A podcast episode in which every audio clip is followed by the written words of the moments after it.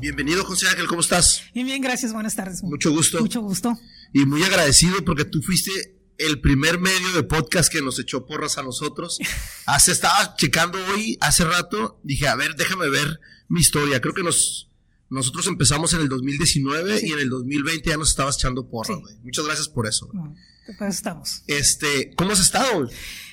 Bien. Ya te quería yo desde hace buen Sí, ratito, pero sé que hubo unos am, contratiempos. Lo que pasa es que con esto, con esto del COVID, eh, yo, yo sí fui muy cuidadoso, o sea, hasta esperar que más o menos pudiera como que avanzar la cosa eh, por cuestiones de evitar Claro. problemas. Y más que a mí, en la casa. Ok. Así lo voy a dejar, de que hay, Sí. hay cuestiones que tiene uno que cuidar de más, entonces pues es esa la cuestión. Perfecto. Me interesa mucho saber porque sí soy fan de tu, de tu podcast y de Gracias. mucho contenido que traes. Y estuve buscando, estuve indagando y este creo que desde hace mucho tiempo ya te escuchaba. Eh, ¿Cómo empiezas todo ese fanatismo, esa afición por estar queriendo al principio atrás del micrófono que eso ya se extendió? ¿Cómo, cómo empieza todo Bueno, eh, pues es que es una cuestión que siempre he tenido de gusto por, por hablar y por el micrófono, por la comunicación. Pues desde la escuela, de la primaria, eso? Ok. de primaria, desde niño. Entonces, eh, a partir de ahí fue que en las asambleas yo peleaba ¿Verdad? o así, así, porque Para ser el muchos que- era, era un terror pararte en el micrófono. güey. Pues yo, yo, de hecho, de hecho, para mí es un terror todavía. Para, mira, yo soy muy, muy, muy así, muy como apocado, ¿no? Muy, muy como cohibido, ¿no? Así como que con miedo de, de, de, de- de- inclusive de hablarle a la gente, porque no vaya a ser que me digan que no, por cosas que he tenido, pero, pero al mismo tiempo hay cosas que digo, si lo hago, pues, ¿cuál es el problema, no? Y una de las cosas es así empecé a hablar ¿no? por el micrófono. Yo vengo de una familia en la cual les gustaba la, les gusta la música. Ok. Hay gente que es músico, hay gente que simplemente les gustan las canciones, este, les gusta, por ejemplo, eh, a mis papás, uf, ellos, o sea, ellos vivieron lo de los 60, 70. Ok. Entonces en la casa era lo que oía. Yo oía todo lo que podía ver un niño, ¿no? De los 80, de mis fines 70, ¿no? parchís, burbujas y todas esas cosas, que cri, hay bronca. Yo escuchaba lo que escuchaban ellos, no había problema. Pero también empezó a entrar el rock y también Claro. y a mí me llamaba mucho la atención porque yo decía, vale, o sea, Se, oye diferente, fuerte, está, ¿verdad?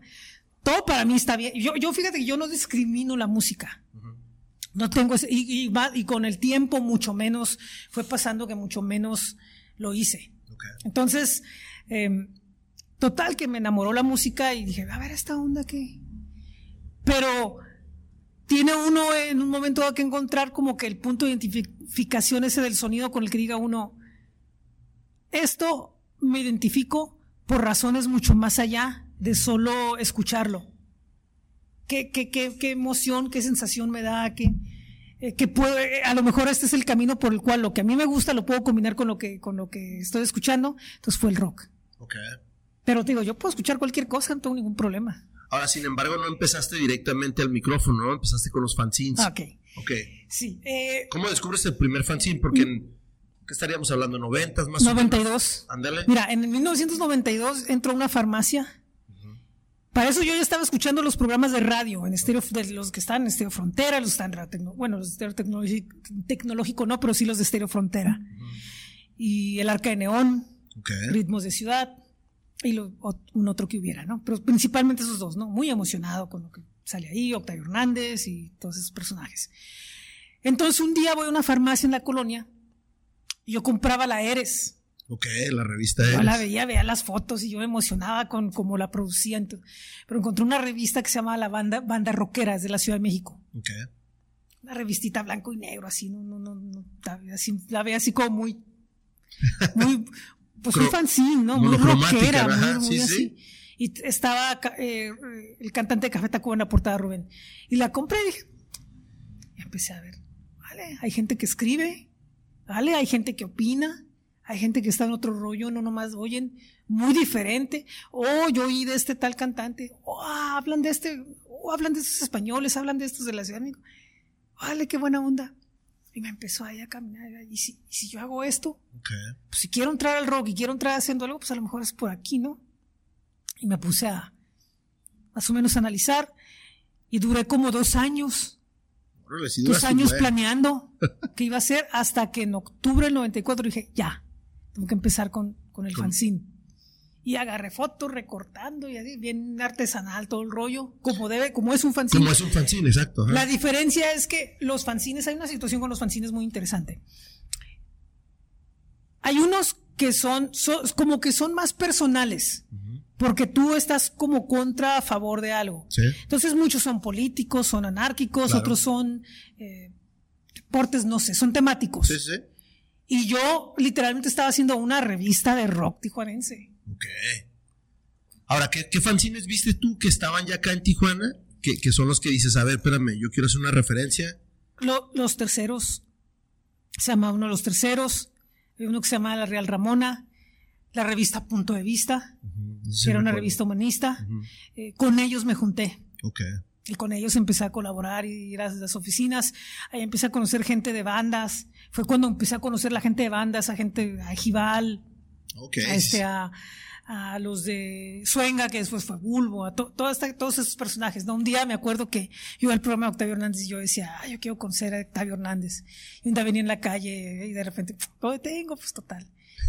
Octavio, sí, dime qué pasó. Sí, sí, ¿Cómo estás? Ah, qué buena onda, mucho gusto. ¿A poco? No, pues, ah, qué bueno que es fanzines, qué buena onda. Después un día llego a la oficina de punto de vista y de repente digo, mira maestro, te voy a explicar algo. Porque la verdad esto del rock es tremendo, es tremendamente... Esa, voz yo la conozco. Ser Octavio, era amigo de, de, de, de, Ricardo de punto de vista. No, pues luego, luego nos hicimos bien, luego, luego me conoció, y de repente ya estábamos pues teniendo una, una, una, relación así donde pues que me, me enseñaba cosas y me llevaba a colaborar a un medio en Los Ángeles que se llama Retila, una revista. Okay. También en ese periodo conocí a Rafa Saavedra. Otro personaje que también ya no está con nosotros. Sí, ya no está con nosotros. Y que también eh, con él, él me dio muchas lecciones muchas lecciones, fue a su casa, me ayudó a ser parte del fanzine, una edición del fanzine, y, también lo mismo, no tengo otra cosa más que agradecimiento con él. Entonces todos esos personajes fueron influyendo poco a poco. Con Ejival hice muchísimas cosas, muy, lo, tengo en un... Aunque hace mucho no tenemos una, no nos frecuentamos, pero yo lo tengo en un lugar muy especial para mí. Y así igual que otras personas, ¿no? Entonces, pues ahí fueron tres años del track, track, track. Digo, no, del colibrí y era una ganancia. ¿De dónde, el nombre? ¿Cómo sale No más, un día salió así, a la brava, ni siquiera lo pensé. Ahora, ¿cómo, cómo lo planeabas? Porque obviamente al principio se hacían recortes, sacabas copias, pero tenías que tener un presupuesto y tenías que tener así como que, oye, lo voy a ir a dejar al quinto poder, lo voy a dejar a esta parte. ¿Dónde eran tus puntos donde lo dejabas? Yo lo dejaba en el quinto poder.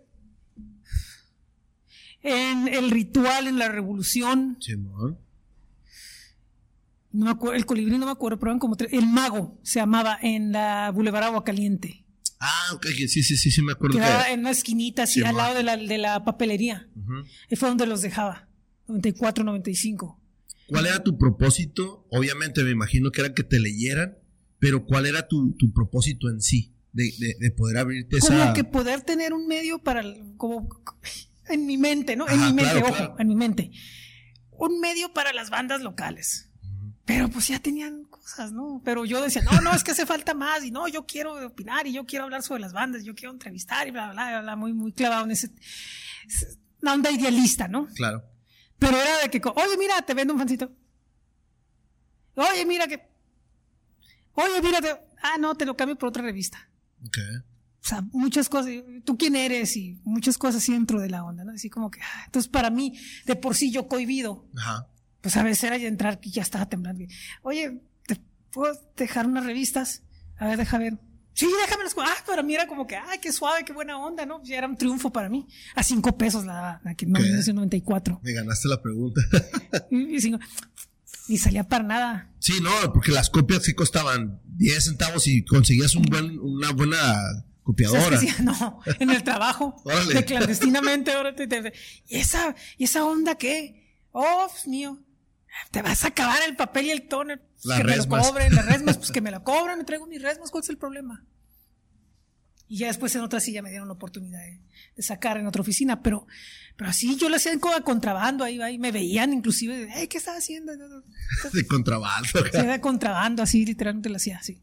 Y eso, esos fueron tres años, de 94 a 97. Sí, te aventás. ¿Y qué, tanto lo hacías? ¿Cada semana o cada mes? Cada, cada tres meses. Ok, era trimestral entonces. Como trimestral, más o menos. No fueron tantas ediciones, fueron como 10 ediciones en tres años. Ok. Eh, por- y, y saqué otros dos fanzines. Uno era una, una lista de bandas. Ok. Y el otro era como que más subterráneo de bandas de fuera. Más metal, punk, más, más como que un fanzine como realmente eran como los que me llegaban, porque empecé a tener mucho contacto con gente de fuera, que me mandaba sus fanzines, y los mandaba los míos, y así hice amistades que todavía conservo hasta ahora de gente, y gente de punk, de death metal, de experimental, Es que- de es electrónico, que- y yo muy rock pop, Tijuana y todo en general, ¿no? Pero y es que en ese entonces era el movimiento de la música en, aquí en Tijuana era obviamente centrífugo aquí en el centro. Sí, así es. Y aunque tú di- digas que eras medio cohibido y todo, pero tenías que andar en esa área. Sí, así es. O sea, ¿qué era tanto lo que llegabas al centro a qué horas? ¿Te ibas a tu casa a qué horas? ¿Cuáles eran Lo tus que pasa es que tus- dependía, lo tus que pasa es que, de- lo que pasa es que dependía, dependía de- de- de- del trabajo. O sea, yo trabajaba en la línea. Ok. De la línea venía y daba mis vueltas. Te das un rol ahí por la Sí, red. sí, también vi, vi- vi- eh, como iba a la escuela al centro, saliendo iba y daba mis revisiones. ¿Qué pasó? ¿Ya se vendieron o qué? Checabas Ah, tu no, porque ya, sí, a ver, vengo a ver el abono del, del fanzine, ¿no? Este, y los sábados era obligatoriamente los sábados ir a la oficina de punto de vista. De 4 a 7. Si había concierto, a las 7 era ir al concierto a donde fuera. Si no, el sábado era concierto y no ir a la oficina. Yo iba, iba, podía ir a eventos a la Casa de la Cultura, al Cortijo San José, al Auditorio de Tijuana, Sí, conciertos grandes. No iba como medio, iba como fan. Ojo. Por- Empezaste a agarrar de volada tu batch de, ¿sabes qué? Soy medio de comunicación, tengo No, un fanzine. un poquito. Yo creo que fue cuando fue el segundo fanzine que fue, bueno, el segundo, entre comillas, principal, que fue Track, Track, Track. Yo creo que ahí fue cuando empecé Ah, ok, a- ok. más a tomar un poco más en serio la, como que ya ahí visualicé que como que ya era algo que quería hacer, ¿no? Más, más en forma. Porque el otro era como una escuela. Ok. Y esto, es más, creo yo que ese fue como que mi proyecto más formal. Porque, porque por ejemplo, ahí ya empecé a, a hacerlo por computadora, ¿no? El diseño, ¿no? En Paint, ¿no? Pero lo madre, pues, Computadora. era- ya estabas en otra era, ¿no? era otra onda, ¿no? Ya se ve diferente. Sí, copias deslavadas, pero pues por lo menos más Pero es que es lo legibles, ¿no? chingón del fanzine, ¿no? O sea, eso era lo, era lo chingón del fanzine. Todavía ahorita, hace poco fuimos a, a este, un lugar que acaban de abrir aquí, ca- librería cara, Caras Duras o algo así. ¿Cómo se llama? Cafetería. Cafetería, y, sí. ajá, y ya tienen ahí fanzines, güey. Entonces Sí, digo, güey. sí, es- tiene una es- colección de fanzines ahí muy interesante, sí. Ahora, José Ángel, ¿cómo, ¿cómo empiezas tú a ver, sabes qué? No me da el colibrí y empiezo a sacar track, track, track. ¿O por qué muere uno y por qué nace el otro? A ver, platícanos un poco de eso. Porque hubo una, un, un texto en, un, en el fanzine de Velocet que criticaba a los fanzines. Ok. Entonces yo lo tomé muy a pecho y dije, yo tengo que cambiar esto porque es verdad, pero también, no manches, estoy haciendo lo que puedo y quiero, pero por otro lado también tiene que cambiar, tiene que variar, tiene que tener otro, otra onda, tiene que verse un poquito más. Un upgrade acá. Sí, digamos, digámoslo así, y tenía que ver un poquito eso, ¿no? Entonces decidí, y otra, eh, en vez de tenerlo como que tamaño carta doblada, no, órale, tamaño italiano y Ándale. Y sí, con grapas y órale, hoja por hoja. Diferente. Y ese tamaño nunca lo veo más que en los cuadernos. No quiere decir, ay, fue el primero. No, no, no, no, no. Pero es un tamaño bien raro que, que alguien Sí, maneje. sí, que no había. No había. Dije yo, bueno, pues más que uno Ahora, que otro el, ahí salía el así. nombre del track, track, track está bien perro, güey. O sea, ¿de dónde sacas eso? Nomás así salió, la nada. Me decía Rafa Saber, te encantan las onomatopeyas, ¿verdad? Sí. Eso salió de la escuela. Ok. ¿En qué escuela ibas? ¿En, la, en, qué, en qué prepa ibas? Estuve en la Lázaro y después estuve en CABC en Tijuana acá en la, en la Ah, cabrón, eso nunca la había escuchado. es una abierta. Ah, ok, ok. Hice los últimos exámenes, este, y nos daban la clase de literatura. Ok. Y una de esas clases era de onomatopeyas. Ok. Y el pajarito hacía tic, tic, tic, Sí, y él mo. era tac, tac. Y la otra resulta que había una canción de Fito Páez. Una historia bien truculenta que habla sobre un atentado contra su familia. Entonces la canción decía, alguien hizo track, track, track. Dije yo, perdóname, pero me gustó la idea de usar eso. Claro. Y este, y Yo le tiraba más por un track, por un álbum, por un.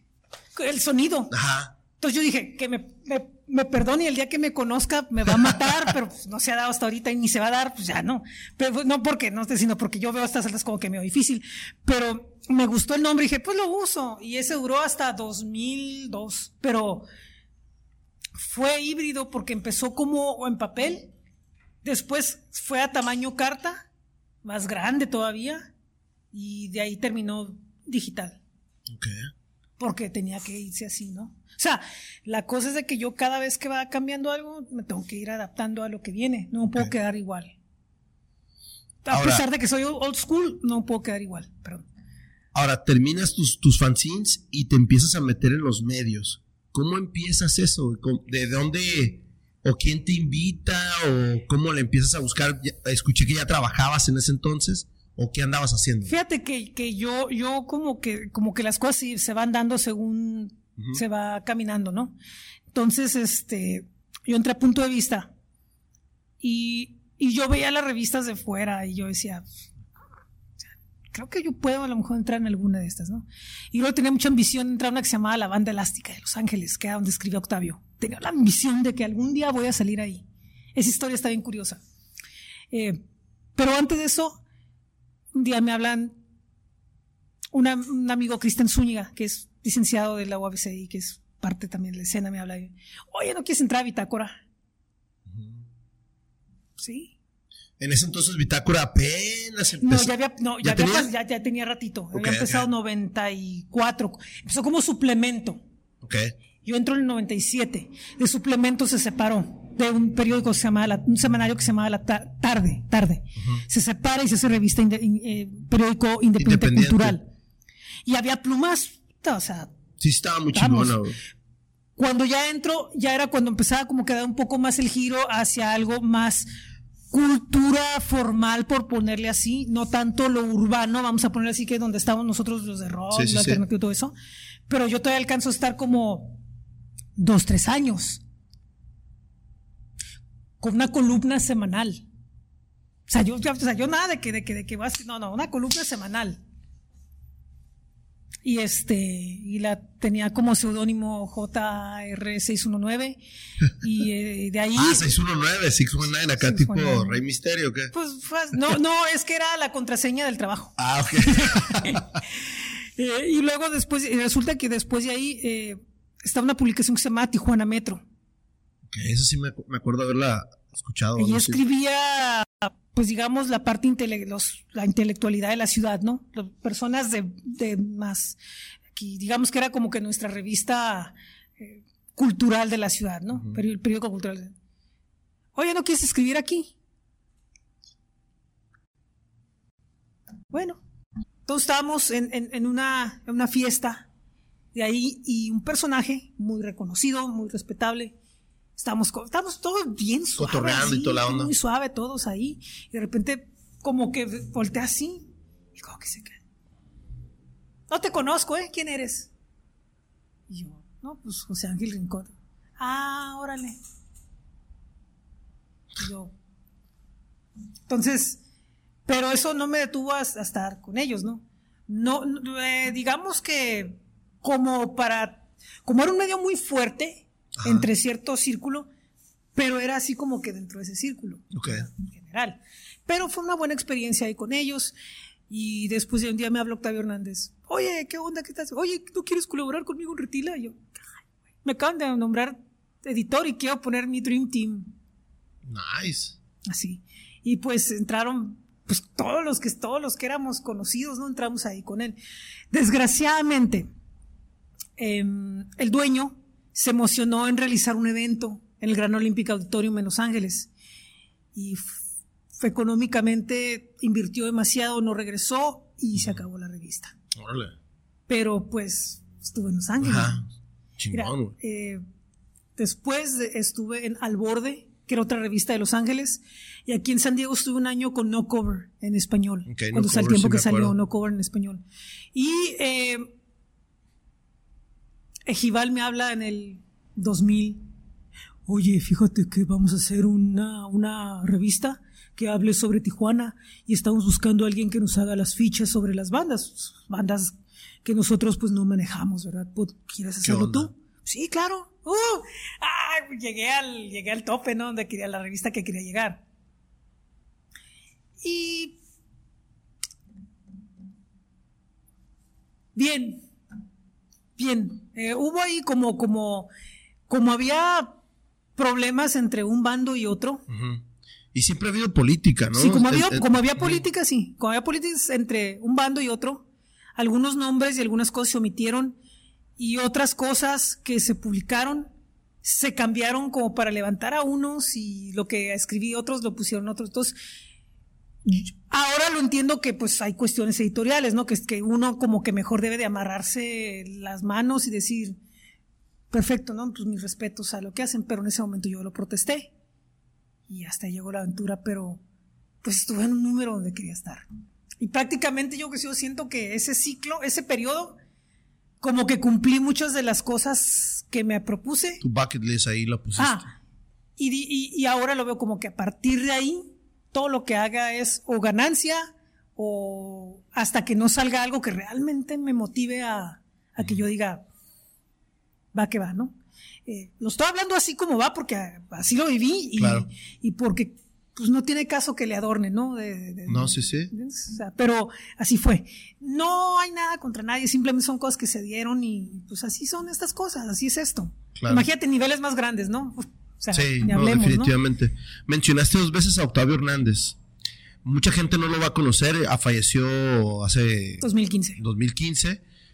¿Qué era para ti cuando recién, antes de que lo conocieras, qué era para ti querer colaborar con Octavio Hernández. Hay mucha gente que sí lo conoce. a, mí me, a mí me, gustaba mucho su programa El Arca de Neón. Yo lo escuchaba.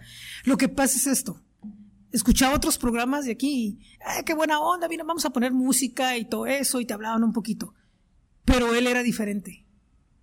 Te, te, hablaba de las canciones, te hablaba de opiniones, eh, era otra cosa muy diferente con él. Yo decía, oye, me impresiona la, te las narraba bien. la cultura musical.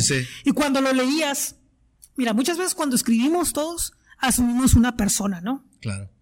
Porque no queremos que nos lean tal y como, muchas veces por discreción, porque no sabemos, por X, Z, ¿no? Pero no desarrollamos un estilo. Y él desarrolló un estilo muy propio para escribir. Y yo lo admiraba mucho, me inspiró mucho. Entonces, para mí, es alguien de que aprendí muchísimo. Y te repito también, Rafa Saavedra, Ejival, eh, Ticorosco, se me pasan nombres. A todos los conocí, los conozco aún, algunos de ellos. son personas de las que aprendí, aprendí, algunos directamente y otros escuchándolos, ¿no? Y también gente de México y gente de Los Ángeles y gente de todo eso que uno lee. Porque hay algo muy importante. Eh, cualquier cosita, todo detectas luego, luego ciertas cosas y dices, esto me puede influenciar, esto me sirve, esto. No lo puedes criticar porque estás aprendiendo, pero sí puedes analizarlo para decir cómo lo puedo usar yo. Entonces, eso te hace que crezcas mucho. Y yo le, yo le tengo mucho agradecimiento a él. De hecho,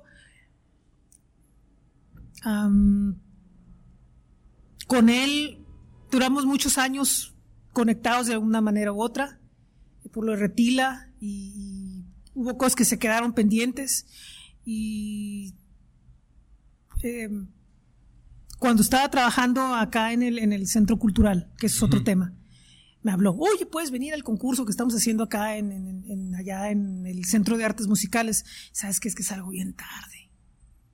Y ya no lo vi. Ya no lo vi. Antes de eso, tuve un, encuentro de cumpleaños en el Tillarte y llegó él a felicitar y llegó a vernos y me dijo, vamos a hacer algo pronto, tú, te voy a hablar. ya no lo vi. Ya, cuando, cuando, cuando fue lo del concurso fue cuando falleció a las semanas. Ya no lo vi. Yo tuve la oportunidad de conocerlo ahí en el pasaje Rodríguez. Llegó, se presentó y yo era como, güey, yo te conozco de todas las tocadas que te he visto, siempre llegaba y, ahí se ponía a cotorrear con todos, ¿no? O sea, muy buena onda, una referencia para la, para el periodismo, se podría decir, musical en general, ¿eh? En general, porque también hay que tomar en cuenta la revista de Tijuaneo. Exacto. Que también fue... Eh, ¿Por qué duró tan poco esa, revista, no sabes? mira, yo lo que sé es que, pues cuestiones económicas, básicamente. Eh, primero, eh, cambios de cuestiones de socios, ¿no? Que, hicieron que terminara la revista en otro rumbo con Octavio. Pero después se juntó cuestiones de salud de ambos, de él y de su esposa, y fue cuando ya no, hubo forma de, continuar. Ok. Pues, Pero sí era muy buena revista. Claro, y Ahí colaboraste también, ¿no? ¿O no tuviste Un par de números, sí. Ok. Sí, un par de números. También estuve en la guía. Nada, ya has visto la lista, ¿no? Bien loca, ¿no? Que está súper chingona la lista. Ahora, José Ángel, ¿cómo, ¿cómo empiezas o cómo se nace la oportunidad de irte a Bulgo? A Bulbo, perdón. ¿A Bulbo? A Bulbo. Sí. Porque Bulbo, no sé exactamente yo la historia de Bulbo, pero cómo empezó, cómo te relacionaste con la gente de ahí. Yo recuerdo ya verlo en tipo programa, pero me imagino que inició antes en la universidad o cómo comenzó todo eso. Primero empiezo con ellos. Eh, ellos. Eh, todos ellos eran un grupo de amigos de la escuela, de las familias, todo eso que se conocían. Entonces, eh, algunos de ellos empezaron un colectivo llamado Suenga ellos grababan sus propios shows, hacían festivales, eh, hacían fanzines, eh, iban con las bandas de viaje, las filmaban, sacaban videos, vendían VHS, hacían un montón de cosas. Entonces, el siguiente paso para ellos fue al, ir cambiando las cosas, se metieron a sacar discos, acoplados, todo eso, y después de ahí se metieron al proyecto de Bulbo, que era transmitir por internet. ¿Cómo llegó yo? Ok. Como ya no tenía lo del fanzine, descubro un día en el canal 45 el anuncio de una academia que se llama Radio Media. Mi hermano quería hacer deportes, yo quería hacer música. Oye, ¿y si nos inscribimos? Y ahí vamos, a la 20 de noviembre, a la Radio Media, a las primeras instalaciones de Radio Media. Y entramos y tomamos el diplomado seis meses.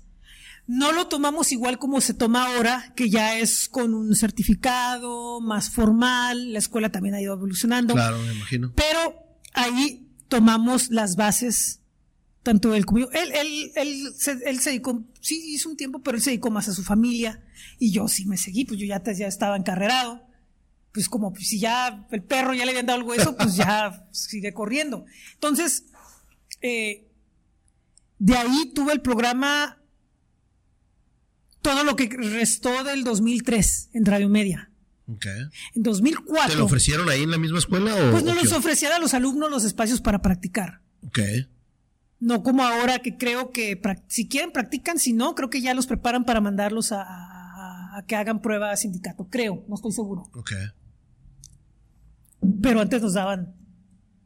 Si yo podía hacer 7, 8 horas, yo estaba contento. Yo llegaba de 7 a, 9, de 7 a 8 y terminaba de 7 a 10 yo, yo enamorado de, hacer. Ahora, ahorita comentaste, a, a, ti te gustaba hacer música. ¿Te refieres a, simple periodismo de música o nunca te latió tocar un instrumento? Yo quería ser baterista. yo quería ser baterista, pero nunca, nunca, nunca se, se, se, pudo armar. Otra cosa. ¿Por qué no? Ah, mira, hay cuestiones ahí que no, no, no, simplemente no hubo forma como que yo me pudiera acercar a un instrumento o que terminara yo convencido, realmente convencido que tenía que ser. Fue lo mismo que me pasó cuando estudié teatro en la, en la Lázaro. ¿Qué? Hice una obra, hasta gané una nominación, estuve en una nominación dentro eterna de actor de la de obra, ¿no? De una obra que hice, un monólogo. Pero al final del día no, no, no fue por ahí, no, no era por ahí. ¿Sí entiendes? te gusta, pero no es por ahí. Me gustan mis panchos y todo, pero no era por ahí. ok, te quedas en, Radio Media, ¿se llamaba? Radio Media. Termino 2004 y en un evento llega una de las compañeras de ese entonces. Me dice, voy a empezar una estación, ¿te quieres venir para acá? Pero es que me están hablando que si puedo ir acá el mismo día. Era decir, mira, en el mismo día era decir con quién regresabas. ¿Regresabas allá o te venías para acá? Era radiofusión se llamaba eran unos doctores. Dije yo, pues es que ahorita yo voy para allá. Piénsalo bien, tienes dos opciones. Regresas y ves qué onda, a ver si te da oportunidad a que, a que, a que agarres, porque pues vas a estar sometido a...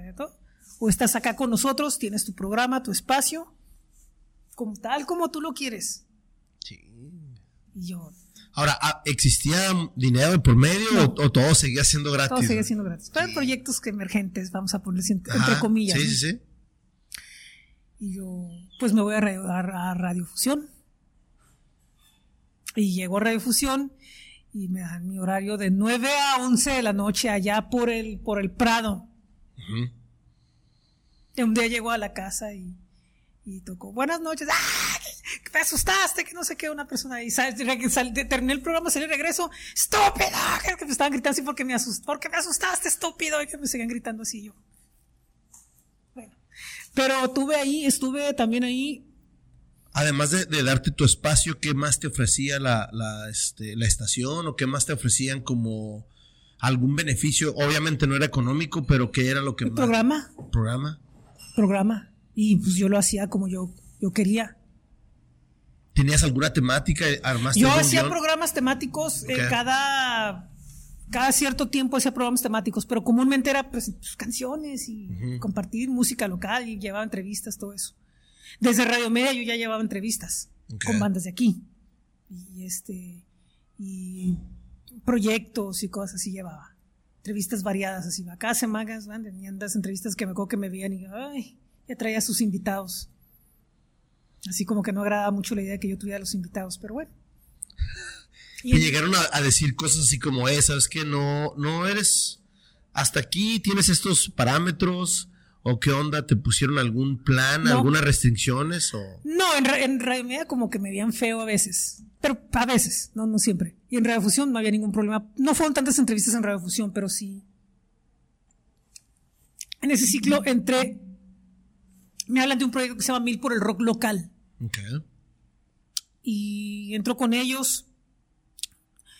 Ahí escribí en periódico, cosa que nunca había hecho más que en bitácora, pero en periódico, diario, eh, los miércoles. Eh, con ellos hice uno de sus programas en, en, Radio Universidad.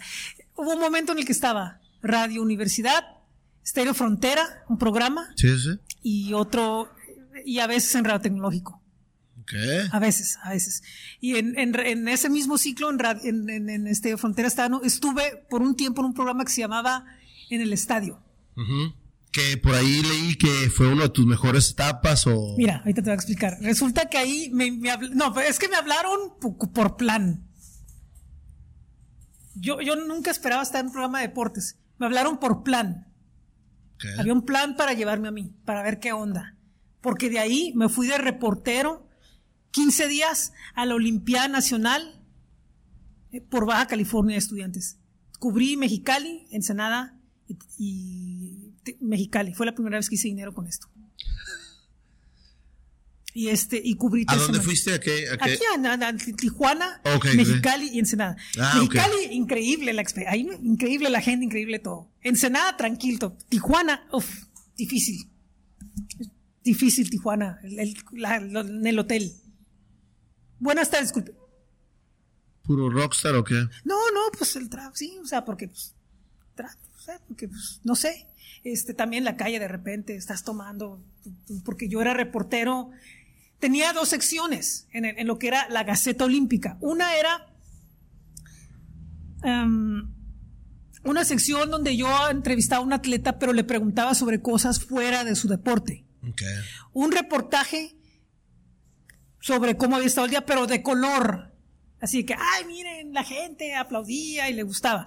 Y el tercero, era tres. Y el tercero era sobre un espacio de la ciudad que yo tenía libre albedrío de escoger lo que fuera. Entonces un día estaba tomando fotos en el Parque Guerrero, cuando de repente viene un pick-up de la policía y literalmente se va sobre mí. Yo estaba con la cámara, mi gafete, y, se va. ¿Qué estás haciendo, eh? Pues estoy trabajando. Déjame ver qué está. Pues avisa. Pues está viendo usted, le dije. Yo. Tijuana, Mexicali. Ah, órale, qué buena onda. Ensenada, órale, qué buena onda. Bien, un poquito difícil aquí, pero bueno, son experiencias, ¿no? No estoy hablando mal de la ciudad, simplemente digo que es una forma diferente el trato de, algunas personas así un poquito más. Eh, o sea, te das cuenta de la diferencia. Mexicali, muy amable la gente. Ensenada, muy tranquila. Pero aquí sí estuvo un poquito rudo, aquí va. Entonces, cuando termina todo eso, y termina radiofusión abruptamente porque la, la dueña se va a vivir a España, me paso a radio, me invitan Radio Global. Dos semanas. Duró dos semanas porque el formato no era el formato como Está bien, dije, no hay problema porque en ese rato me hablaron de Bulbo. y entró a Bulbo. Y ahí duró dos años. Con el programa era Radio Track y de ahí pasó a ser Hardcore Radio. ¡Hardcore Radio! ¡Ah! Así era la presentación. Ahora, ¿cómo, ¿cómo, empezabas a preparar tú tus shows? Porque ya eran tus programas. ¿Tenías alguna temática? ¿Les decías, oye, ¿sabes qué? Voy a presentar la música local? O, ya en ese tiempo, ¿qué era lo que tú yo querías? Ordenaba, yo llegaba, ordenaba tres canciones, hablaba, lanzaba mis ladridos, tres canciones más ladridos y tres canciones más ladridos. Y así eran dos horas. Ah, no, yo a mí las dos horas. Una, no, dos. ¿Estás seguro que yo quiero dos horas? Ah, ¿para qué una? Y yo hacía mi, empecé los sábados. Pero como los sábados se ocupaban, me mandaron a los jueves. Yo no quería, no quería los jueves porque era entre semana después de salir de trabajar. En cambio, el fin de semana era como ya más, más despejado. pero bueno, acepté el reto, ¿no? Y, fueron dos años, tuve un montón de entrevistas, un montón de gente que fue, experiencias bien, la mayor parte. La despedida fue increíble. La despedida, yo tuve, hice mi despedida así con un montón de gente en el estudio acá, muy suave. Y terminamos un concierto a las 2 de la mañana. Hice un concierto a las 2 de la mañana en lo que era Palladium Hall. E, el, salón de, de la Canaco. Okay, ¿el, ¿el del Boulevard o...? De acá. El de acá, el de, la Madero. Ah, ok, ok, ok. Ese sí usamos un tiempo como Palladium Hall junto con los de la tienda Last Temptation y con mi camarada René Reyes de Revolución Movimiento. Se usó un tiempo ahí como foro. Ese lugar. Entonces a las 2 de la mañana lo abrimos y ahora pues, vamos a tocar el, y tocamos. esa fue la despedida. De la experiencia que tuviste en Bulbo sacaron o sacaste el formato de podcast, ¿no? ahí lo conociste. Ahí lo conocí, sí, ¿Qué onda? Platícanos un poquito porque eres de los pioneros también de podcast. ¿Cómo, cómo lo empiezas a, conocer? ¿Cuál es la primera vez que lo empiezan a ver? Porque había transmisiones en, en stream, pero era muy diferente. Lo que sí, lo que pasa es que la, la, la, la en stream es, es difícil. Exacto. requiere un montón de destreza técnica y un montón de equipo y un montón de cosas. el stream es como que, como que o sea, si lo quieres hacer gratis, sí, limitado, pero no están a oír 50 gentes. Y si es limitado, tienes que pagar un servidor a quién sabe cuánto. y sigue esa cultura, ¿no? Hasta ahora. Entonces, como de, estando ya en Bulbo, empiezo a notar que podcast y como que cada semana y como que tu propia onda y como que te oyen en todos lados, como que por RS. Entonces un día tenemos una junta en Bulbo y le pregunta a alguien ahí a la persona encargada de sistemas, oye, em, ¿qué onda con el paciente? Dan caso a eso, es puro, puro, es puro código RSS. Ni siquiera, es puro compartir código, favor, o sea, no es nada. ¿Y tú? ¿Y yo. ¿Y tú acá con cara de.? ¿ah? no, oye, pues si yo estoy descubriendo que produces, haces y eres solo. Entonces, tarde o temprano yo tengo que hacer ese formato, no puedo quedar con las ganas de ese formato.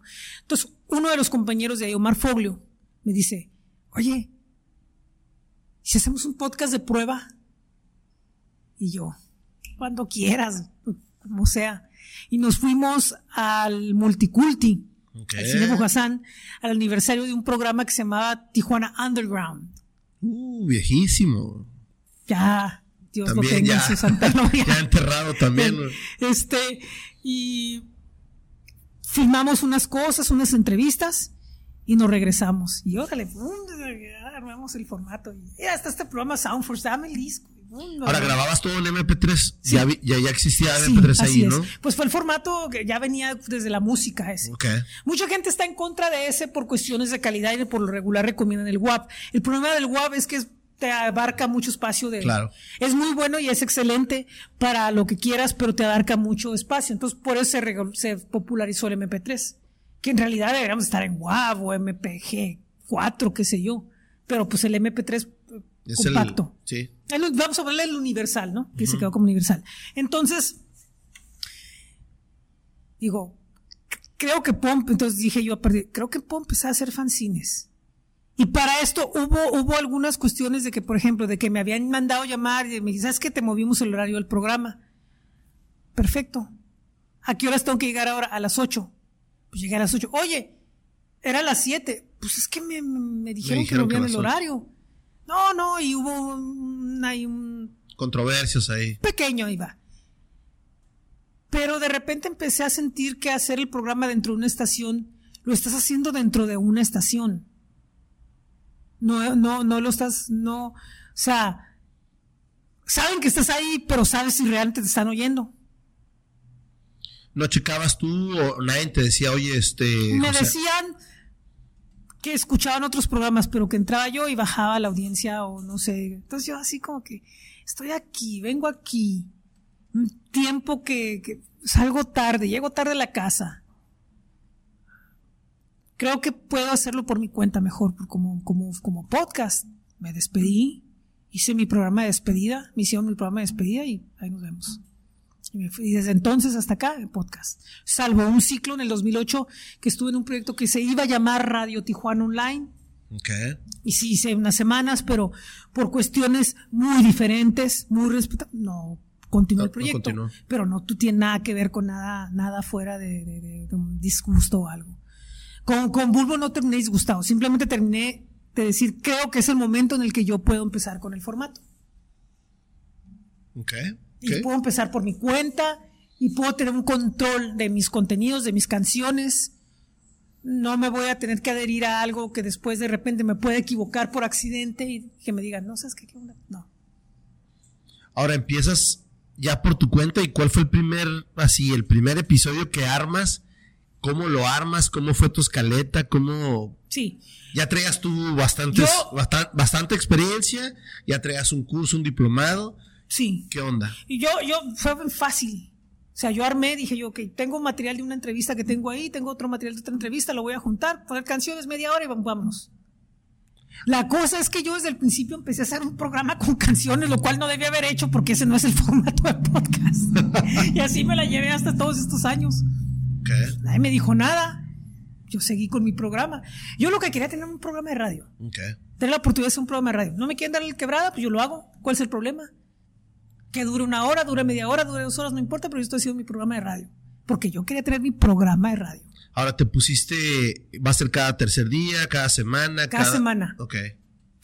Y por temporadas, para evitar el desgaste. Yo decía, ¿sabes qué? No, ya no, pum.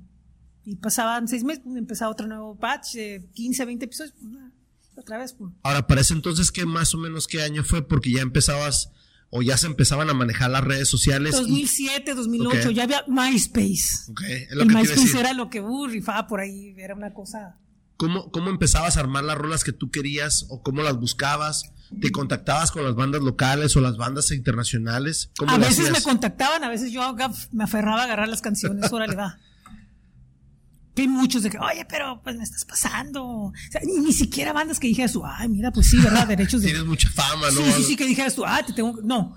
Ah, estás usando, ¿qué onda? toda esta hora me persigue ese, esa onda, ¿eh? ¿En bandas que tú dices, pero. O sea. Te te conocen en tu casa. No, no tanto eso, sino que, oye, somos, eres un proyecto que está emergiendo, ¿no? O sea, piensa un poquito, ¿no? Bueno, cada quien, ¿no? No, no, no se trata de. Pero yo agarraba, juntaba mis canciones, mi escaletita, mi tiempo, pum, mi hora, una hora, hora y feria. No tenía límite de tiempo, una hora veinte, una hora quince, una hora todo eso. Así siguió, así siguió, pum. Me hablaron de una estación de Colombia llamada Music Box. Oye, quiere hacer una, una oye, parcero, quiere hacer una, una Parsa, parsa. Si quiere hacer una, una, cápsula con nosotros, diaria de cinco minutos. Diario, sí. Y fue como dos, tres años. Ok. Sí. Y alterno a eso, de repente hacía, publicaba cosas de blog, de repente no publicaba, estaba más dedicado al, al, este, al, al, podcast. Eh, de repente sale alguna cosa por ahí, alguna colaboración, algo. Entré al Tillard y Rock Café, duré ahí dos ciclos, 2007-2010, 2010-2015, no, 2012-2015 y estuve ahí haciendo, haciendo eventos, me encargaba de la imagen, me encargaba de ciertas costas de, la, gente te la gente te buscaba o tú ofrecías o me buscaban.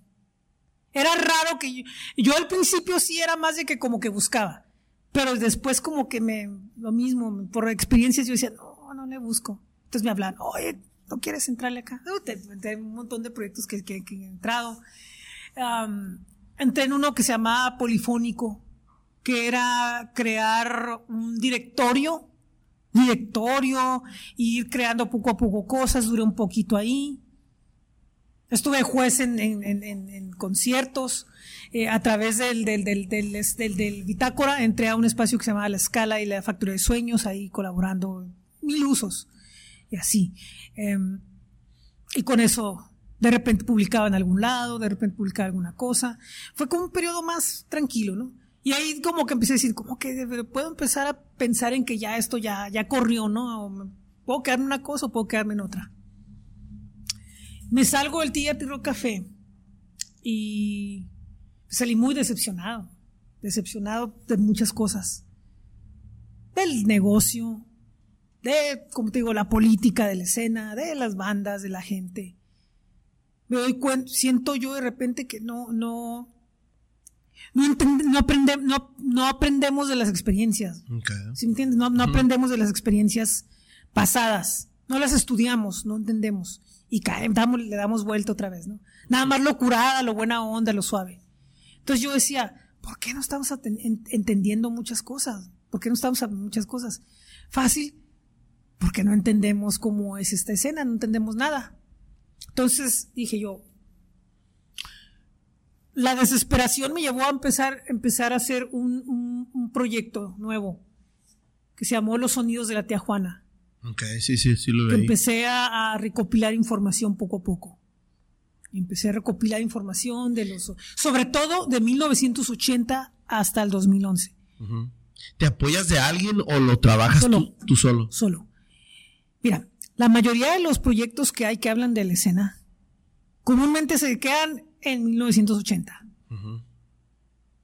La edad de oro, la decadencia y los 80, que Dios los bendiga. Entonces a mí me desesperaba no encontrar nada muy pocos testimonios orales, muy pocas cosas, cuando hay muchísimo que sacar. Sí, sí, sí. Entonces, yo dije, a ver, voy a entrevistar algunas entrevistas a Mercado Negro, a, Fabián de La Plaza y a, mis propios. A personajes, ajá. Fue un problema ese proyecto. Porque era que, oye, ¿qué onda? ¿Me vas a Sí, pero pues es que, ¿cómo que línea? No, ¿cómo que me vas a.? O otros de plan, pum. Oye, ¿cuándo te hablo? Eh? Y toda esta saltó se pregunta, ¿por qué no me hablas? Este, pues como pude, saqué lo que saqué. Y otros, lo mismo. Si les hablo, entonces decidí con los que alcance. Material viejo de entrevistas, material de archivo que tenía, y empecé a ir juntando poco a poco el, material. También estaba viendo que, que había revistas electrónicas, PDF. Yo no había manejado el formato y dije, ¿y si hago eso? Y empecé con En Tijuana la revista. Sí, sí la vi. 2012, 2013 por ahí. Entonces, fue como que una renovación, nuevo ciclo de cosas. Un nuevo fanzine, ¿no? Un nuevo fanzine ya más digital, más todo. Crear contenidos más digitales. Y empecé con esos proyectos. Y el otro estaba obsesionado con que tenía que acabarlo, el de, los sonidos, tenía estaba obsesionado veo que sale un proyecto de gente de experiencia llamado El Sonido Tijuana. Y dije, tengo que cambiar el nombre. Aunque no me digan nada, tengo que cambiar el nombre, porque si alguien de la generación te ve, hey, este aunque yo salí, aunque yo lo empecé a hacer. Tú empezaste primero, ¿no? Digamos, digamos, bueno, hacerlo de que yo supiera que yo lo estaba haciendo. Entonces dije, no le voy a cambiar el nombre. Dije, ¿ya qué nombre le puedo poner? Y otra vez así a lo tonto, así como los otros nombres. Presente. Tijuana Rock and Roll 1980-2016. Y termina en el 2016. Eh, por cierto, oye, ¿por qué no acaba más adelante? Porque no quiero. No, y es que si tú eres el, el, evaluador de tus propios proyectos, tú decides qué distancia puedes abarcar, ¿no? Yo llego hasta ahí por cuestiones personales sentimentales y porque creo que es lo mejor. Porque yo quiero que lo nuevo que salga de 2016 a 2020 sea otro, otro proyecto. Quiero que sea otra cosa diferente, no tenga que ver con este.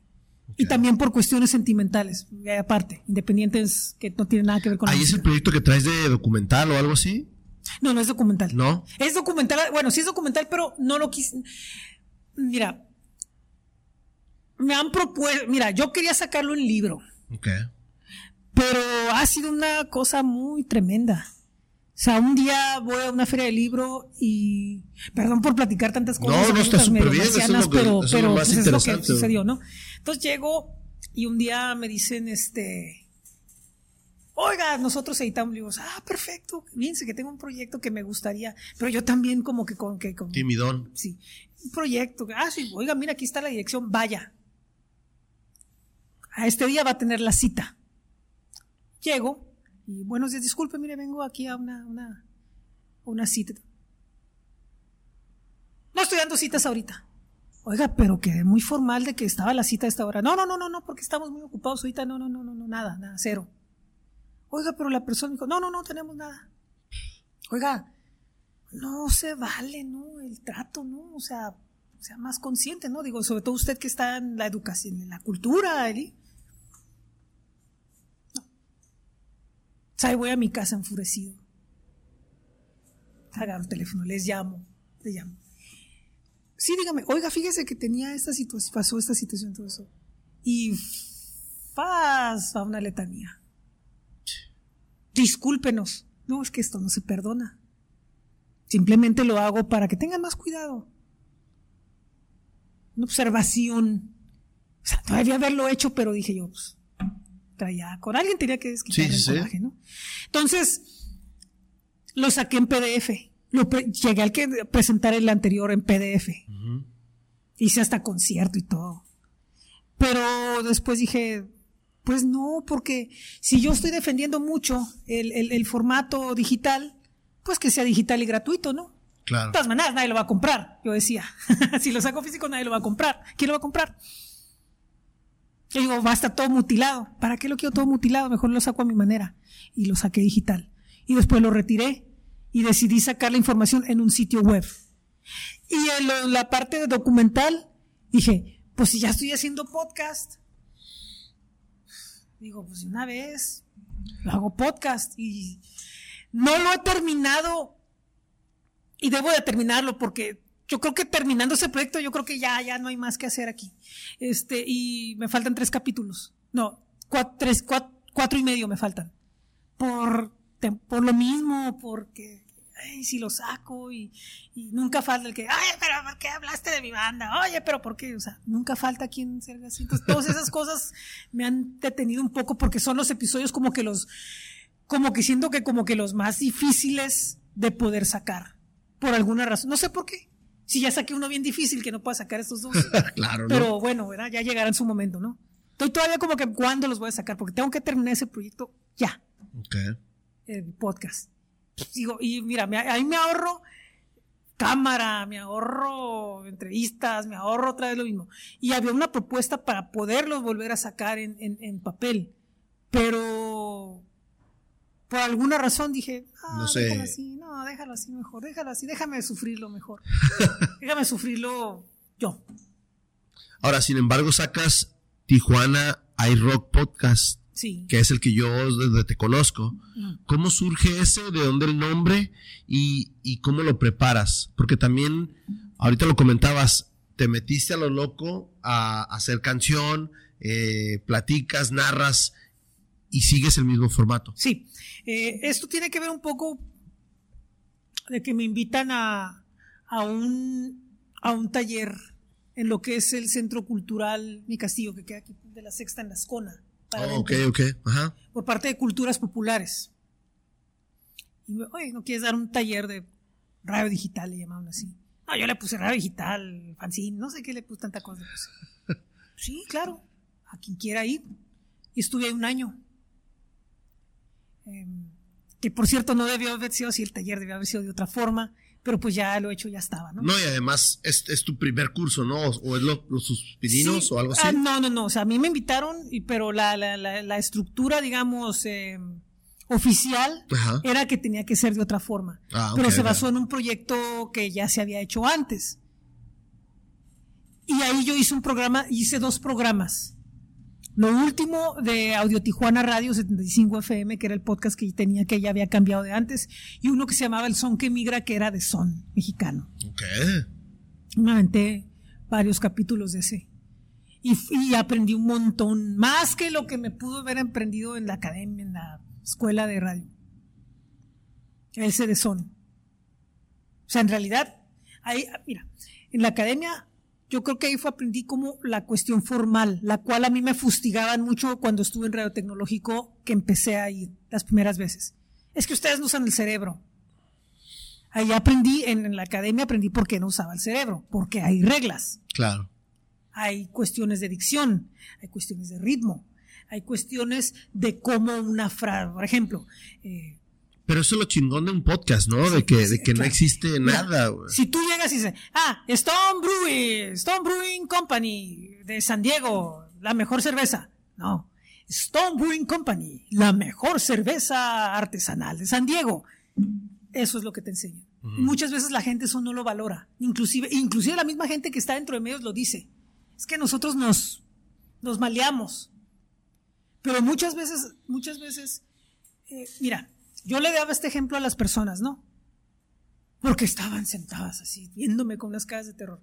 A ver, una pregunta le decía. Si son capaces de platicar ustedes un chisme, claro. lo actúan bien sabroso.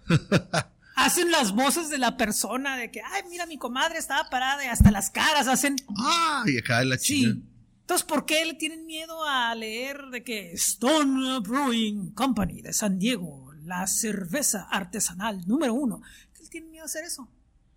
Se van a equivocar, claro, porque no es lo natural. Pero piénsenlo de esta forma. Como si están viniendo aquí es porque lo quieren, quieren divertirse, ¿no? Claro. Nos están pagando. Órale. Entonces, pues tuve ahí mis alumnos. Creo que uno, de ellos alcanzó a entrar a una estación. Qué chingón. Y este, y los, las demás pues era hobby, ¿no? Y a partir de ahí yo dije, ya, ya, uh, digo, 2016 fue muy crucial para mí. Yo dije, ya, es que ya, se acabó. No, no, no sigo más. Así en octubre dije yo, ya, me despedí. Cuando las cosas como que se, se aligeraron un poco en la cuestión personal, familiar, dije, ¿y si empiezo otra vez? Porque para eso ya tenía Tijuana es Rock como proyecto de difusión de información. Pero, como surgió Tijuana Rocks, otra vez volverá a cambiar de nombre a En Tijuana hay Rock. Pues son amigos, Cristian, Pedrastos, esos gente que conozco. Pero dije, porque como muchos estaban más al pendiente del otro proyecto, dije yo, pues entonces al mío me lo van a mandar al, diablo, entonces le cambio de nombre. Pues mejor, en Tijuana hay rock. Y, en, en, 2017 hago el podcast, lo empiezo de nuevo. Programas temáticos, retomé lo, lo temático, hacer programas temáticos, postemporada y pretemporada. Ándale. pero bueno. Oh, no, pero ahora, ¿cómo ya te empiezas a armar? Porque escuché que usabas Audio City, yo también empecé con Audio, City. Sigo con eh, Audio City. Ok, eh, empiezas a armar tus micrófonos, ¿dónde grabas? no, yo grabo enfrente de mí, de mí, de mí. Órale, ábrete, ábrete Sésamo y órale, ahí grabo enfrente de mí.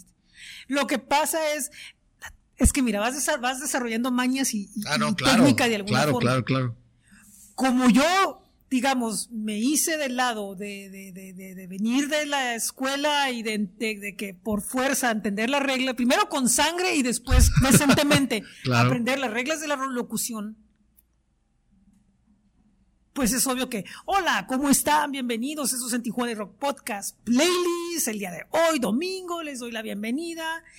y vas escuchando cosas. Cuando fue el sindicato la última vez llegué y, no, no, no, a mí pónganme a hacerlo. hey, ¿qué onda? ¿Cómo están? Pues, queriendo hacer algo de radio que no va con ni con mi voz, ni va con mi forma. Pues me dijeron que era un estúpido.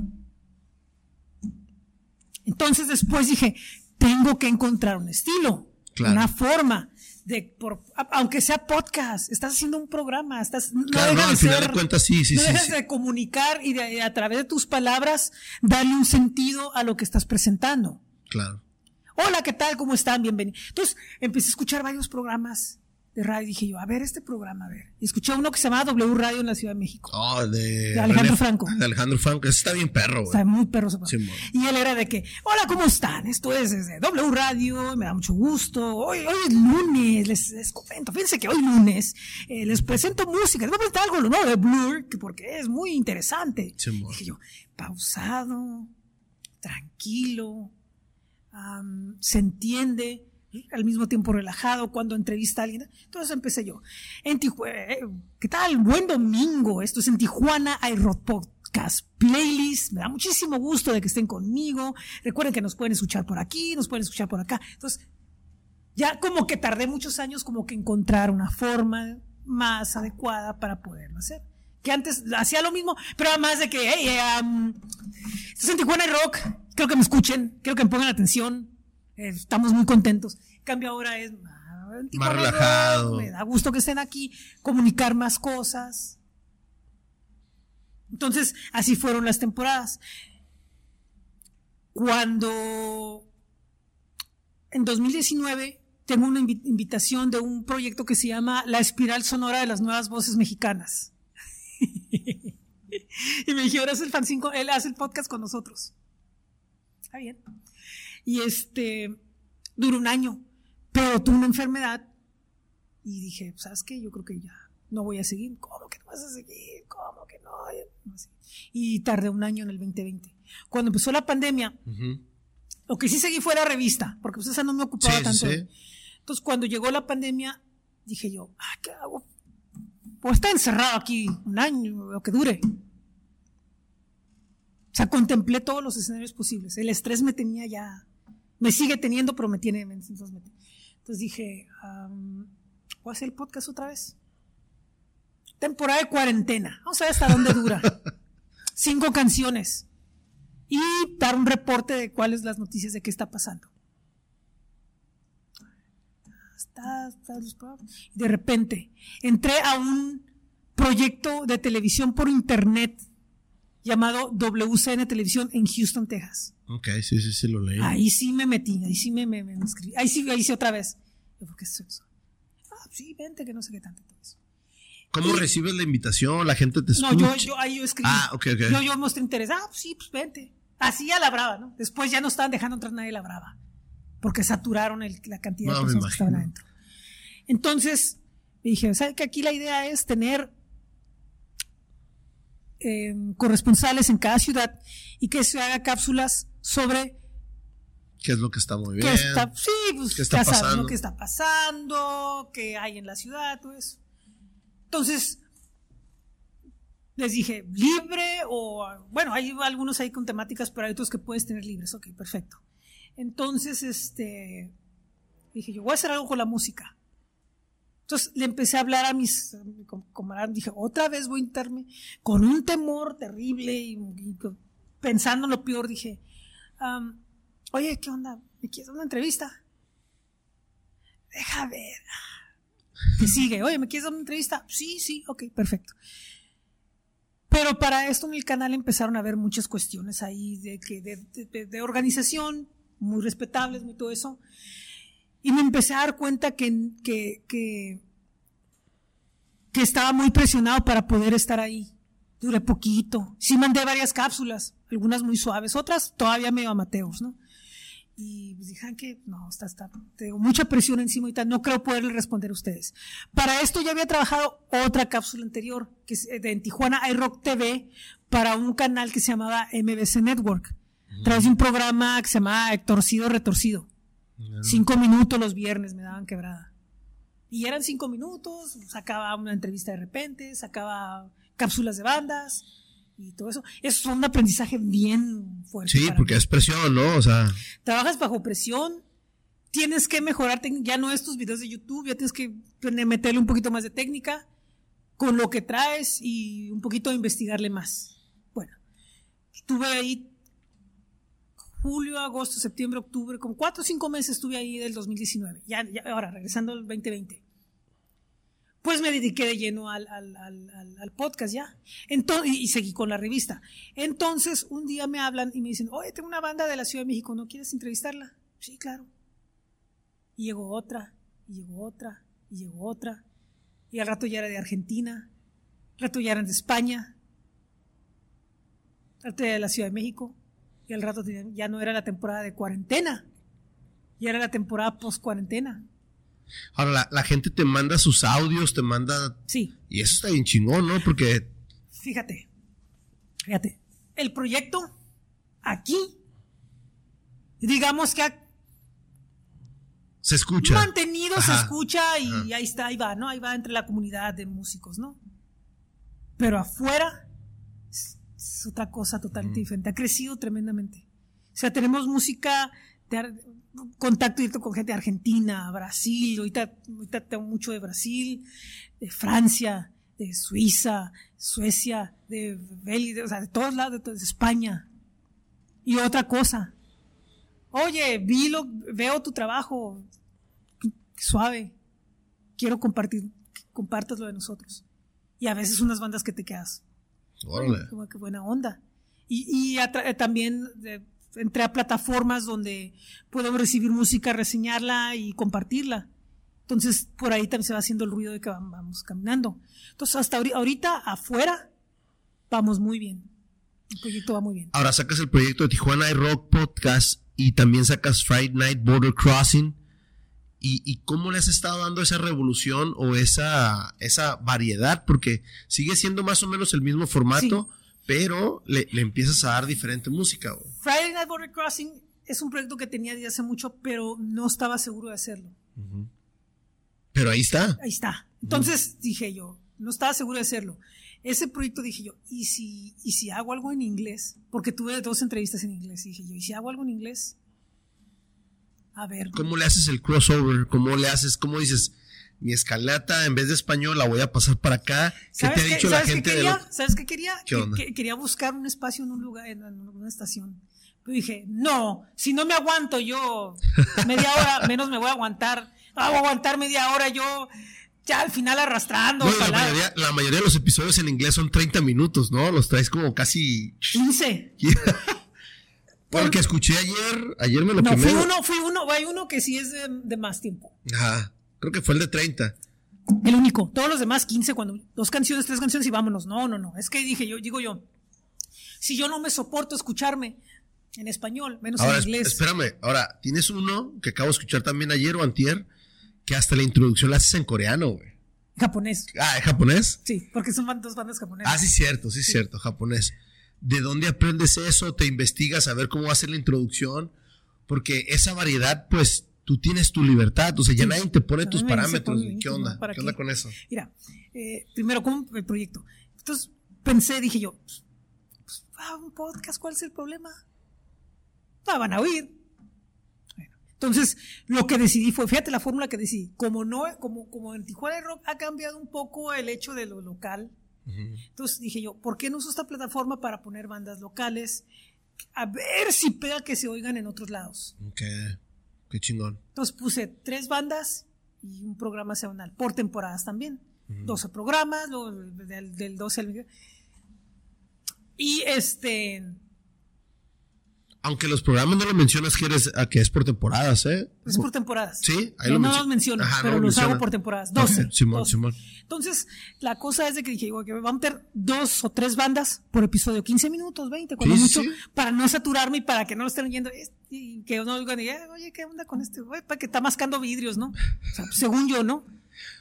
Pero bueno. Pero lo, lo, raro es que hace rato que te pregunté, ¿te escuchas? Y tú me dices, no, pues yo sí te escucho y la verdad es como una estación de radio, güey. O sea, no, no enfadas, güey. O sea, hay, hay, hay, hay situaciones de, o estaciones de radio donde dices, güey, ya mete una rola, güey.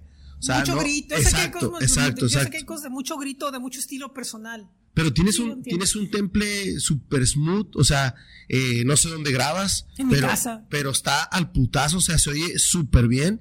Entonces, yo creo que es lo principal. Yo, yo a veces nos quejamos de que ya viste dónde estamos ahorita aquí buqueados y tenemos una pizzería aquí a un lado que hoy, precisamente hoy, no se ha escuchado ninguna moto, pero seguido se escucha una moto y luego sale el de la basura. Y, tu sonido se oye nítido, que yo creo que es lo principal de un podcast, ¿no? Sí, sí, lo, lo que pasa es que sí, sí, es para, para poder como que jalar la onda, tienes que hacer que se oiga nítido. Si empiezas con que, ya vale gorro. Yo estoy trabajando mucho en eso. O sea, yo, yo hablaba inglés desde niño. Ok. Pero no lo, desde que dejé de trabajar en call center, como que no lo practico mucho. Entonces, para mí fue como que volver a empezar con las palabras y los términos, muchas cosas. Entonces, yo por eso decidí, no, con 15 minutos es suficiente. Porque, sí, no, y sueltas, sueltas la lengua, vas, vas, practicando. y, una cosa que yo sí me doy cuenta, uh, hello, uh, good night. My, name is Jose. Um, welcome. This is Friday Night Border Crossing. I'm very happy for you to be ahí, with sí us. Ahí sí cambias el ritmo un poco, güey. I'm very happy for you to be with us because we're going to share very cool songs with you. Algo así, ¿no? Como, porque, pero es diferente. Porque ellos basan mucho como que la onda en las, no en la técnica, en la transmisión de la palabra. La gente que oye allá no es tanto la técnica, es la forma de, ¿cómo te puedo decir? De cómo le expreses la, cómo le vendas la onda. Simón. ¿Entiendes? Ve cómo existe un, ¿si has escuchado Wolfman Jack? Sí, sí, sí. O sea, ¿entiendes? No es la técnica, pero la voz. Y además, además tú y yo, que somos aquí de Tijuana, crecimos con estaciones de acá en ah. otro lado y traemos el ritmo del otro lado. Sí, por ejemplo, hey, uh, this is 91X and I'm going to share with you the song from Cranberries. Entonces, si yo empiezo con que, ladies and gentlemen, I'm very happy to be here with you. Le cambias que meterle un poquito le de Madrid. Cambio acá, sí queda un poco mal la cuestión técnica, porque a lo mejor es como que tratar de demostrar un punto de decir, sí puedo hacerlo como con la técnica vieja, ¿no? Y allá no. Sí. Entonces empecé a desarrollar los programas con, con la música local. Y ahora ya metí música de fuera. Porque pues si tengo tanto material que, de bandas que me repiten de material, entonces para repetir dije yo pues aprovecho el proyecto y dejo descansar un poco lo local también. Y lo local ahora lo estoy metiendo en una página de Monterrey que es de Pato, de Pato Machete, de Control Machete, que se llama, está él ahí metido, llamado Cuadrante Local. Ahí estoy metiendo todo lo local, para dar una, una variante. Una variante. yo, me, interesa mucho que, que, empiece a cambiar las cosas hacia afuera, ¿no? Que no se centralicen aquí en este circulito llamado Tijuana. Desgraciadamente sí se cumple lo de no es profeta uno en su tierra, ¿no? O sea, porque no, no lo toman en cuenta, pues tiene que venir alguien de afuera para decirte, oye, José Ángel, estás haciendo un trabajazo que un perro. Por ejemplo, el caso de, irte a un cuadrante de Monterrey, ¿no? bueno, está cabrón, digo. Pues sí, quieras o no, sí, sí, sí, sí se oye un poco de que decir, oye. Ya tengo tanto tiempo acá y, mucha gente se rockstarea todavía. Sí, Hay, hay, hay, cosas. Mira, yo, yo he tenido contacto con gente de la escena nacional, así, todo eso, ¿no? Y, hay una presión oh, Tijuana, qué suave, Tijuana, qué buena, oye, que hay allá, oye. Y gente que está en una altura muy importante, ¿no? y te preguntan, oye, oye, ¿no te gustaría? Vente, mira, hay que hacer algo acá, acá de, lo que estás haciendo, nos ayuda, sí, claro, cómo no. Tienen como todo, ¿no? Algo, otros de que, ay, ay, y hacen caras cuando estás hablando, ¿no? Como todo, ¿no? Pero es lo menos. Pero sientes que hay si hay un interés. Mira, siento esto. Yo siento que tenemos un poco como que que pensar que estamos en Tijuana, pero que también lo que hacemos afuera puede influir sin perder su identidad de tijuanense. O sea, hay proyectos que de repente dicen, es que yo quiero hacer un proyecto que hable sobre tal cosa, pero de esto no, ¿eh? porque esto es Tijuana. Pero quieres hablar de Tijuana. ¿Qué se trata? O sea, queremos quedar bien con, queremos quedar bien con la gente de aquí, claro, porque es nuestro mercado principal, pero también tenemos que tomar en cuenta que sea un producto de Tijuana que se exporte y que también pueda ser universal. Claro. Que pueda abrir las puertas. Mira, Tijuana es visto como una afuera, ahora que lo estoy viviendo con las bandas que me escriben de fuera, una plataforma que les da una ilusión tremenda. Sí, sí, yo quiero ir a Tijuana, yo quiero conocer Tijuana. Hey, Tijuana está bien curada, tienen foros, bien, tienen un montón de conciertos todos los días. Sí, claro. Sí, claro. Uy, vete el lunes, vete el lunes. Vente, no, vente el martes. Hombre, teneme el auditorio, vente a ver el auditorio el martes, vas bien bonito por fuera. El foro por fuera el martes, bien. Sí, definitivamente sí. Entonces, yo una de las cosas, y sin querer, ¿eh? llegué, llegué a, forma, a, los golpes, fue decir, puede hacer un proyecto que sea de Tijuana, pero que tenga un sentido universal. Por eso fue que decidí decir, ok, en Tijuana hay rock, pero Tijuana le abre las, pero el proyecto le abre las puertas a que nos envíen y compartir música de otros lados. No necesariamente de aquí. Y lo de aquí, tratar de buscarle otras formas, otras plataformas. También para variar, también para dar una variante al proyecto. El podcast, por ejemplo, ahora hago un especial local. Y el resto la entrevista y, el resto es entrevistas. Y fíjate, el formato de entrevistas te voy a decir una cosa, no me gustaba nunca. Ni dar ni hacer entrevistas. Es un, me intimida el formato. Pero está chido, tienes muy buena secuencia. La, la, verdad, el formato está muy perro. Yo te escucho y a mí sí me gusta, güey. Es que tienes un fan por acá. Gracias. Pero a mí, a mí me aterra, el, de hecho, así como que entrevista. Pero sí, a mí me sigue aterrando el formato. Eh, hacerlas y, prepararme para entrevistas. Pero bueno, pues es parte del asunto, ¿no?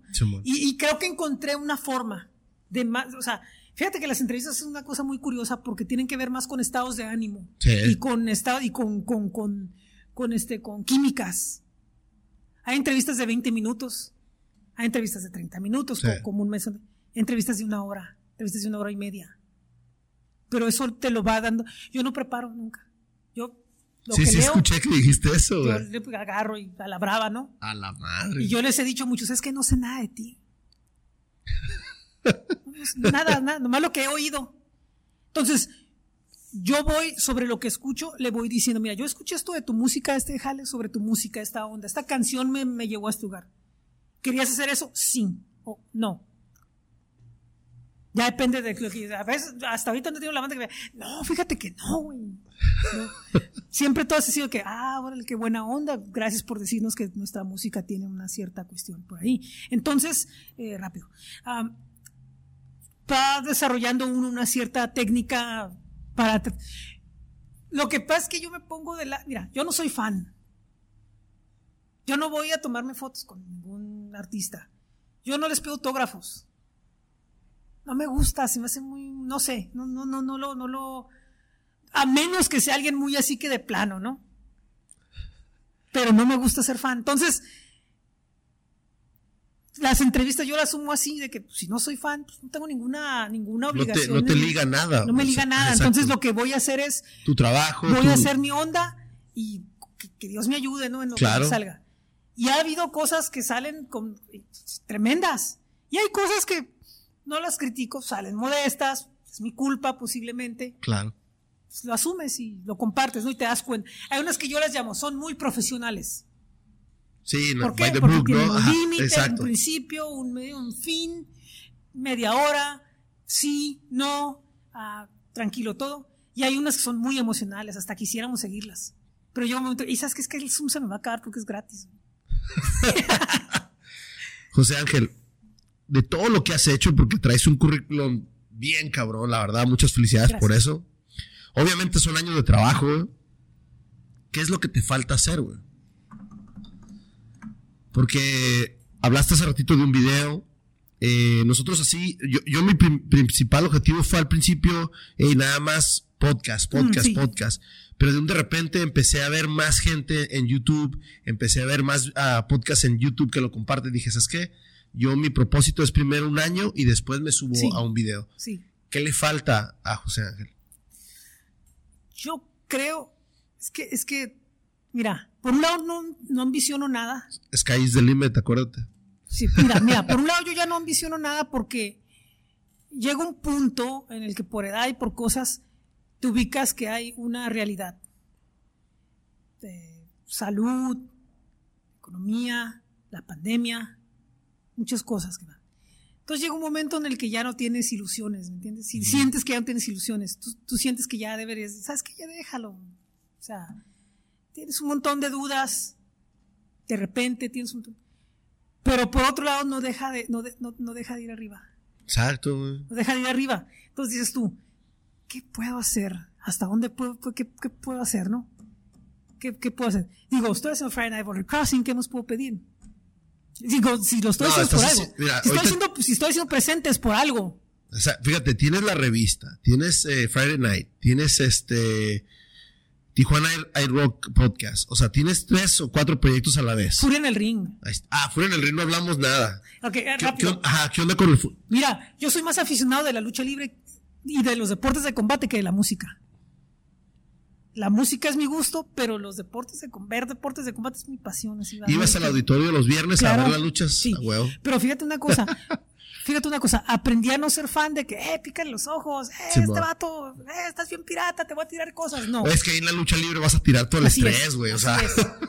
Yo aprendí a ser, de cierta forma, entre comillas, aficionado educado. Mira, a mí me gusta la historia. Claro. Me gustan los datos. Entonces, me fascina la historia, entonces esa onda así como que la historia, entender y... Platícanos ahorita, porque yo traigo una pregunta de cómo, cómo consigues este participar en Furia del Ring, en Furia de, No, ese es mío, ese es mío. ¿O es tuyo? Estuve, sí, yo estuve en superluchas.com, la página de Superluchas. Ok. Y estuve ahí como unos dos años con información biográfica, información de datos de, de- de- de- estrellas de la lucha nacional e internacional. A mí me encantan los datos, a mí me encanta la, la información. A mí mira, tanto con el rock como con lo que sea, me gusta la historia y la información, los datos duros, informarlos, investigarlos, eh, poder Ahora, jugar ¿pura con lucha ellos. mexicana o también? Mexicana e internacional. Ok. Japón, el, puroresu, que es el japonés, Ajá. el, el cachas cachcan, el wrestling, que es el americano, y obviamente la lucha libre mexicana.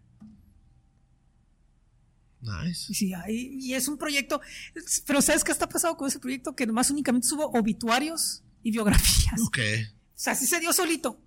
Porque lo otro me toma tiempo. Antes se subía más noticias, información. Pero hay un detalle. Lo que pasa es que también, mira, con ese rápido, es hay una cuestión cultural ahí. Mira, el, el wrestling y el, y el, y el, progreso están ubicados, es otra forma de verlo. Han Claro. abierto la cortina. ¿Sí ¿Entiendes a qué me refiero? Han Sí. abierto la cortina. Acá sigue siendo lo que en Estados Unidos se, llama, se llamaría el kayfabe o el, o el, o el, este, o el, el secreto, ¿no? Sí, el sí, secreto de. Estado. Entonces aquí todavía, eh, si tú quieres informar algo de aquí, como ciertas cosas que se- no te van a entender.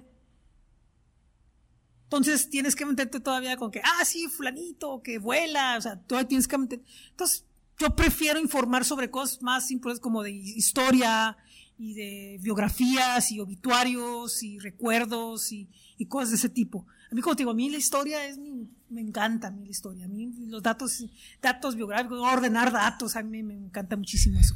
Qué chingón. Soy loco. Ahora, José Ángel, nuestro podcast se llama Tijuana Experience Podcast. ¿Qué es para ti estar, haber nacido aquí, produces, trabajas y al final de cuentas también tu podcast se llama Tijuana? Sí. Mira, Lleva el nombre yo- de la ciudad. ¿Qué onda? yo, yo vivo y sangro Tijuana, ¿no? O sea, yo nunca salido de aquí. Entonces, tengo una relación en la que, una relación como que de mucho amor y, y de mucho desconcierto con la Sí, sí, ciudad. sí. Eh, mira, tenemos lo bueno y lo malo. Y los dos extremos tienen cosas. Uno tiene cosas extraordinarias, increíbles. Un somos una ciudad de potencial. Claro. En muchas cosas. En muchas cosas. Mm. Es una, una- una ciudad de potencial, aún de potencial. Que si eso lo encontramos. Mira, no necesitamos estar viendo ejemplos de lo que hagan en otros lados. No. Me refiero a la música y también otras cosas. Porque Tijuana, mira, tiene un buen clima, tiene un buen vecino, entre comillas, eh, tiene muchas condiciones que puede permitir que los proyectos florezcan, vayan y digan, oh, o sea, te vuelvo a repetir, es un proyecto tijuanense, pero, pero también es universal. Por ejemplo, este proyecto es universal. Tijuana Podcast Experience es universal porque porque muestras lo que hace un ¿no? alguien que está en la música, alguien que está en la arqui- arquitectura, alguien que está en la cerveza artesanal, todo eso. Y muchos de ellos, si tú te das cuenta, tienen proyectos que pueden ser aplicables al entorno universal, Sí. Sí, definitivamente. competitivo económicamente, socialmente, eh, educativamente, en en muchos entornos.